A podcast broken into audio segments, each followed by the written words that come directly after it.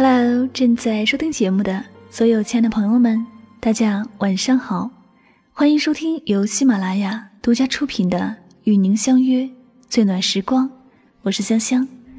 那很高兴呢，又和大家相约在每周一、周四晚上九点的节目当中。在节目的开始呢，我们首先要来颁发上期节目的幸运听众奖，他们分别是喜马拉雅网名叫做“半路有人 A” 的听友。以及喜马拉雅网名叫做“姑娘儿神经大条”的听友，那恭喜以上两位听友呢，获得香香亲笔签名的专辑 CD《唯美爱情语录精选集》一套。下了节目呢，香香将会私信这两位朋友来领取这样的一份幸运礼物哟。再次对两位获奖的朋友表示深深的祝贺。最近一段时间呢，香香熬夜看完了一部电视剧。那我想有关注我微信、微博的朋友呢，一定已经猜到了。没错，这部剧呢就是《欢乐颂》。对我这种从来不追剧的人来说，能坚持看完一部电视剧，真的是很不容易的。因为呢，追剧真的是太费时间了。另外呢，有些剧情太老套，没必要重复的看。但是呢，这次难得是这部关乎女性情感的电视剧，而且呢是非常的励志。不管是从爱情、亲情还是友情各方面，都能给人带来一些启发。同时呢，也教会了我们一些为人处事、处理人际关系的方法和技巧。那么，当然呢，还有更好的理由，就是贴着山影和孔生标签的电视剧必属精品。要说《欢乐颂》里吴美里的霸坚者安迪，简直就是开了外挂的天使，存在的几乎不真实。毕竟，现实生活中，不是所有孤儿都有着得天独厚的优良智商，也不是所有智商高的孤儿都有机会被收养至国外，考上常青藤。刚毕业常青藤的女性，短短几年就轻易叱咤华尔街，更是小概率事件。尽管有着先天的基因缺陷，安迪却可以完全随心所欲的。辗转顶级配置的男士之间来去自由，之后又轻易的继承了父亲和祖父的巨额遗产之类的开挂剧情。我等生来就是寻常配置的普通人，实在是没有可以借鉴的资本和可能。所以，作为《欢乐颂》里现实存在的头脑担当，只有古灵精怪的曲筱绡和接地气的樊胜美。两位都是阅人无数、精明能干，且各种通晓人情世故，在一开始可以说是旗鼓相当。从樊胜美对邱莹莹和关雎尔各种情感职场上的指点和帮助可以看出来，其实这个聪明的姑娘识人是相，很有眼力劲儿，对各种社会规则的运行规律也是熟念于心。精明如丝、貌美如花的樊胜美，为什么不能如愿钓得金龟婿？那么在今天的节目当中呢，香香就和大家分享一篇影评，相信你听完之后就明白了其中的道理。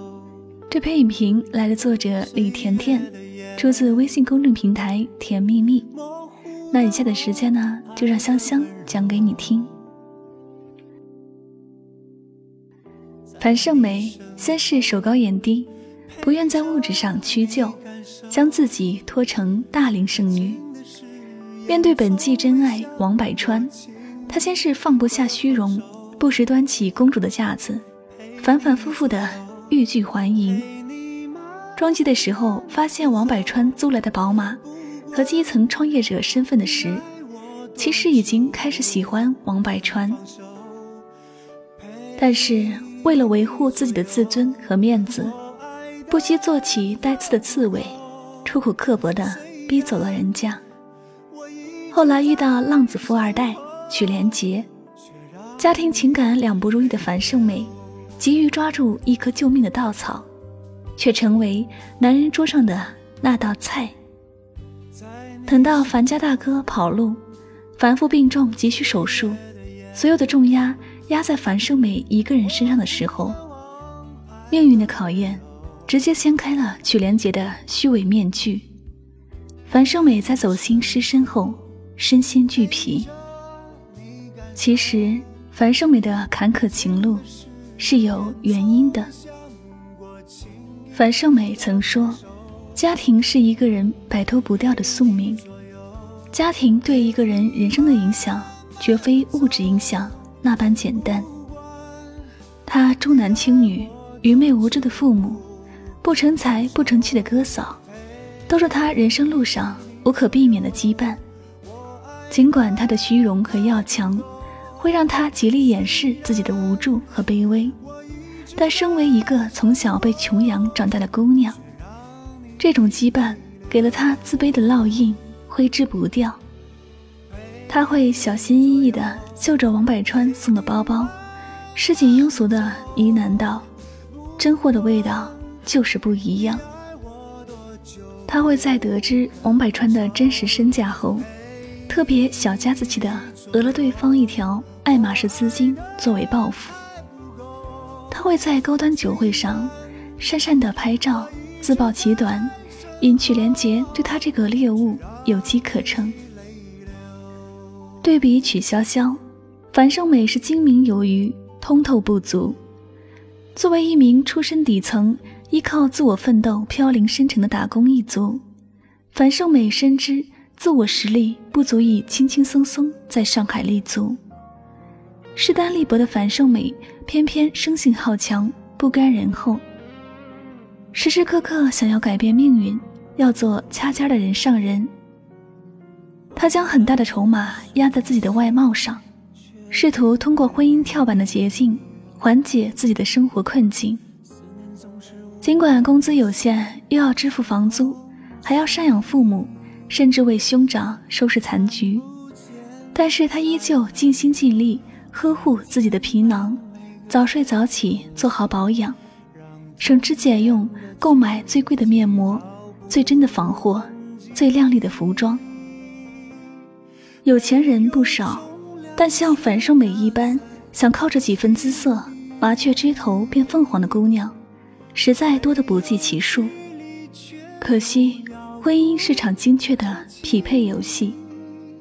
在金龟婿供求失衡的婚恋市场，灰姑娘们常将后浪推前浪，前浪死在沙滩上。物质的匮乏和原生的家庭环境，造就了她视野狭隘的同时，还缺乏正确的自知之明而俗气不堪。他的聪明不过是小市民挣扎于生存的精明和投机，注定不入高瞻远瞩视野的精英人物。如魏巍、老谭等人的法眼。当他处心积虑在纨绔子弟、曲连杰等人面前风情万种时，曲筱绡一针见血地指出来他的结局：他不过是男人桌上的一道菜。樊胜美精明有余，但是格局狭隘。他自以为是的风姿卓越的有料，其实在这帮人眼里一文不值。他的肤浅穿不透上流社会已经固化的阶级围墙，注定只能沦为浪子的玩物而已。樊胜美情感悲剧的根源，其实就在于贫穷。莫莱纳森在《稀缺》一书中指出，穷人有一个共同思维特质，即注意力被稀缺的物质资源过分占据。引起认知和判断力的全面下降，长期的物质资源稀缺，培养出了稀缺头脑模式，导致失去决策所需的心力。莫兰纳森称之为“带宽”。一个穷人为了满足生活所需，不得不精打细算，没有任何带宽来考虑投资和发展事宜。在这些资源、钱、时间。有效信息匮乏的状态下，人们对这些稀缺资源的追逐，已经垄断了这些人的注意力，以至于忽视了更重要、更有价值的因素，造成心理的焦虑和资源管理困难。也就是说，当一个特别穷的时候，其智力和判断力都会全面下降，导致进一步失败。有个情节是。樊胜美发现了王百川租来宝马车，但是她依旧不能抑制自己，天天都在低头看手机，等着念着对方的音信。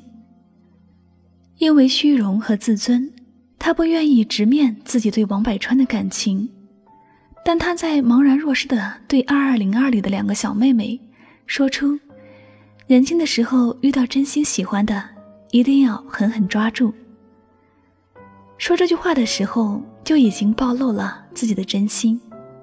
相对爱的自在洒脱的曲筱绡，贫穷的身家和家庭的羁绊，让樊胜美不得不顾虑重重，爱的纠结又克制，这又反过来让她回避王百川的感情。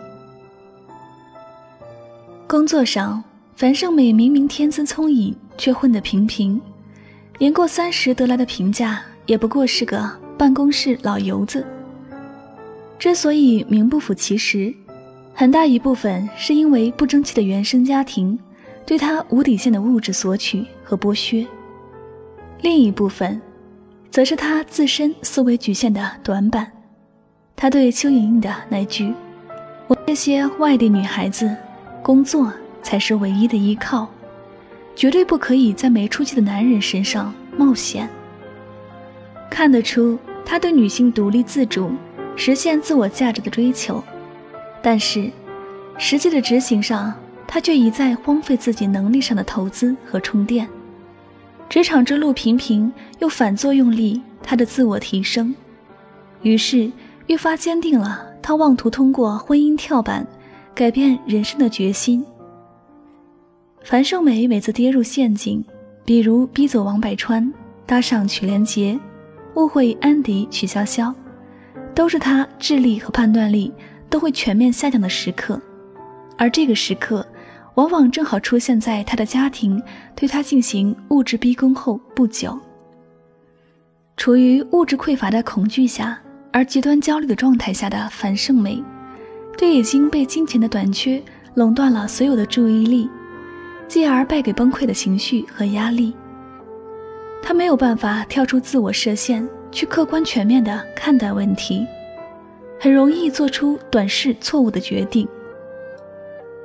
大部分灰姑娘的战斗之路，非死即伤。电视剧和小说比现实生活温情美好的原因，是编剧和作者总有办法让角色完成最后的救赎。在过往的不堪和迷茫这飘零许久后。纵使物质的匮乏让樊胜美压力山大，但她的真诚和义气，成为后来朋友们帮她翻顶逆袭的王牌。不败的理由是她一直持有自己的底线和原则，而他自己也终于意识到，他要找的其实不是什么金龟婿，而是白首不相离的如意郎君。蒋欣献唱的那首《灰姑娘》，道尽了樊胜美的美丽与哀愁。背起行囊，离开故乡，我一个人踩着那陌生月光。别对我说收敛锋芒，坚持到最后也顽强抵抗。成功路上。非死即伤，但别妄想我举手投降。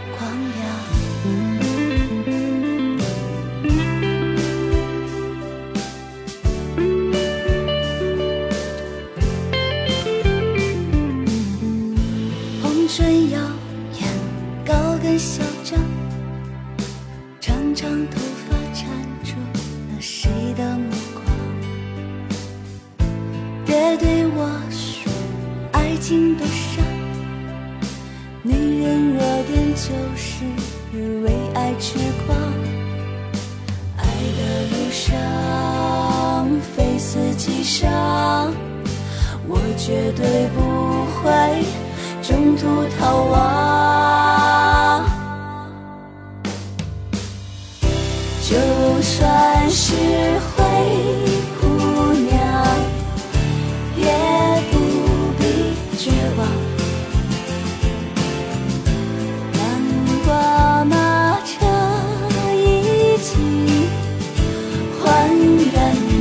下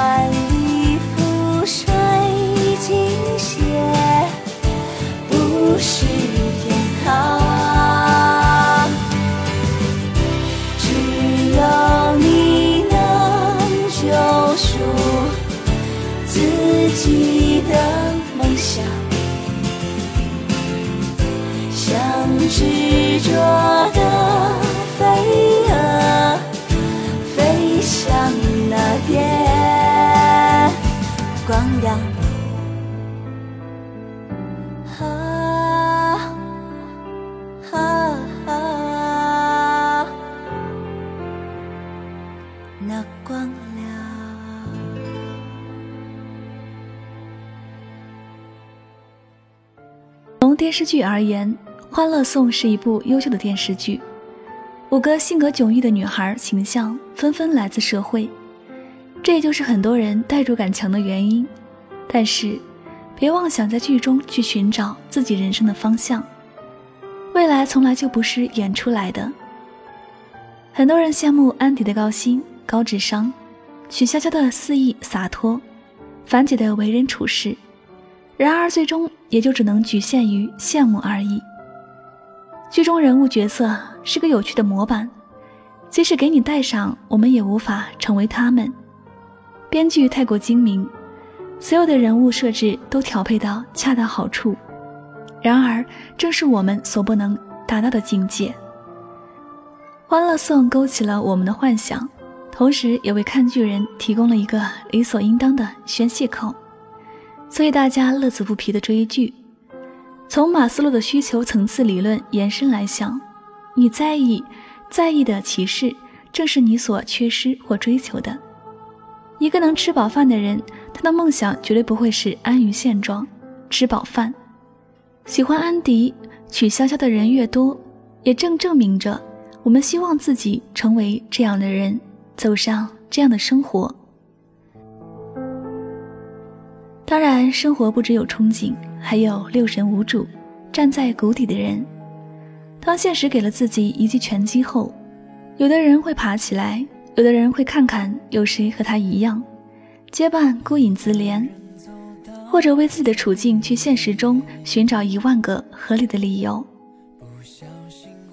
周围朋友年龄层次跨度较大，守着老公孩子的已婚妇女崇拜安迪，理解樊姐。朋友圈一把鼻涕一把泪的转载安迪解读畅想自己如果未婚的各种缤纷未来，也像樊姐一样用毕生的处世哲学讨伐生活的不易。更多的刚走出校园的孩子，乐观的看到了安迪、邱莹莹，悲观的则看到了关雎尔、樊姐。今后人生的可能，仿佛就在这几个女孩中被定格。要么是踏出校门成为金光闪闪的安迪，还是傻呵呵的碰一鼻子灰的邱莹莹，要么又或者是乖乖女关雎尔那样，兢兢业业的做好每一件事，最后看破职场成为樊胜美一般，懂得很多道理，却依旧过不好这一生，只能在风华犹在的时候，将希望寄托在一个成功男人的身上。这是一场逃避。生活即使是场戏，剧本也还有转机。当你在看着电视为几个女孩命运猜测、担忧时，无数个路人甲乙丙丁正在书写自己的剧本，改写自己的人生。记住，你的未来从来都是你自己走出来的。好了，那今天的节目到这里也要接近尾声了。如果呢你喜欢我的节目呢，您可以订阅《与您相约》这张专辑。同时呢，也希望大家多多关注香香的公众微信账号，来方便节目文稿的查看。具体方式呢，您可以在微信的公众账号中来搜索汉字“柠檬香香”，添加关注就可以了。